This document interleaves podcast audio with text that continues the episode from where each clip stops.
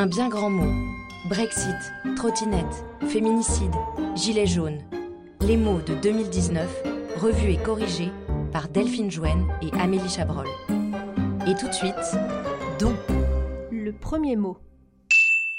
15 avril, journée de catastrophe mondiale. Les flammes dévorent Notre-Dame de Paris. En quelques heures seulement, l'un de nos plus ancestraux joyaux est ravagé.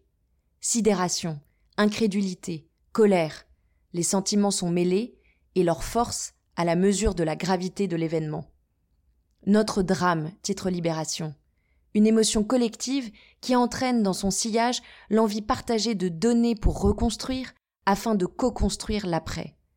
Anonyme de tous les pays, personnalités, grands groupes, une vague de mobilisation vient déferler, comme pour inonder de sa solidarité les vestiges d'un monument consumé. En tout, près d'un milliard d'euros est promis. Quelques mois plus tard, 800 millions ont déjà été concrétisés. De l'argent jusqu'à l'écœurement, diront certains. Peu importe.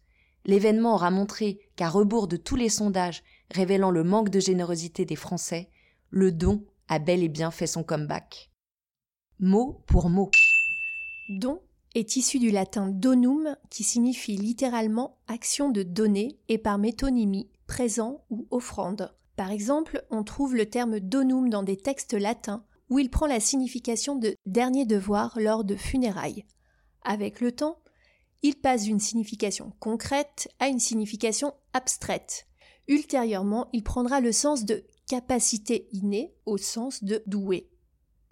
Hameau couvert. Le verbe d'arrêt en latin a donné une multitude de mots français mais également anglais. On y retrouve pêle-mêle la date, issue du latin médiéval data litera, lettre donnée. Il a également donné naissance à dot, dotation, mais également au verbe doué. Avec le préfixe père, la notion de pardon est introduite. Le fin mot de l'histoire. Alors, le don est-il un acte altruiste?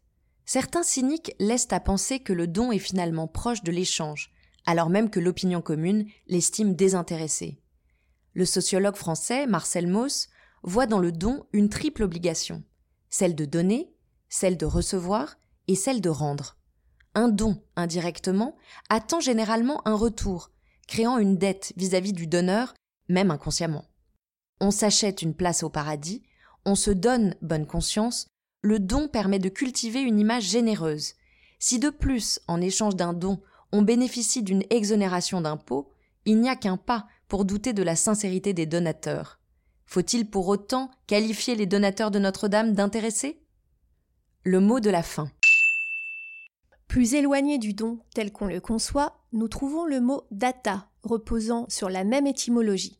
Ce terme vient de datum, la date, qui a également donné, pour le plus grand plaisir des automobilistes, l'horodateur. Au pluriel, les data, qui ne sont pas toujours big, ne prennent pas de S, héritage du neutre latin.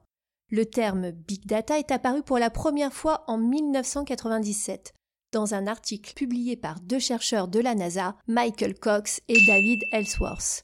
Il mettait déjà en lumière la difficulté de traiter un grand nombre de données. Ainsi, sous couvert de digitalisation, d'innovation et de disruption, on en revient toujours aux origines. Reste désormais à choisir son camp, big ou smart. Et sur ces mots, c'est la fin de cet épisode d'un bien grand mot. Si vous aimez nos bons et nos mauvais mots, likez, partagez et commentez ce podcast. Et n'oubliez pas, on ne se méfie jamais assez des mots.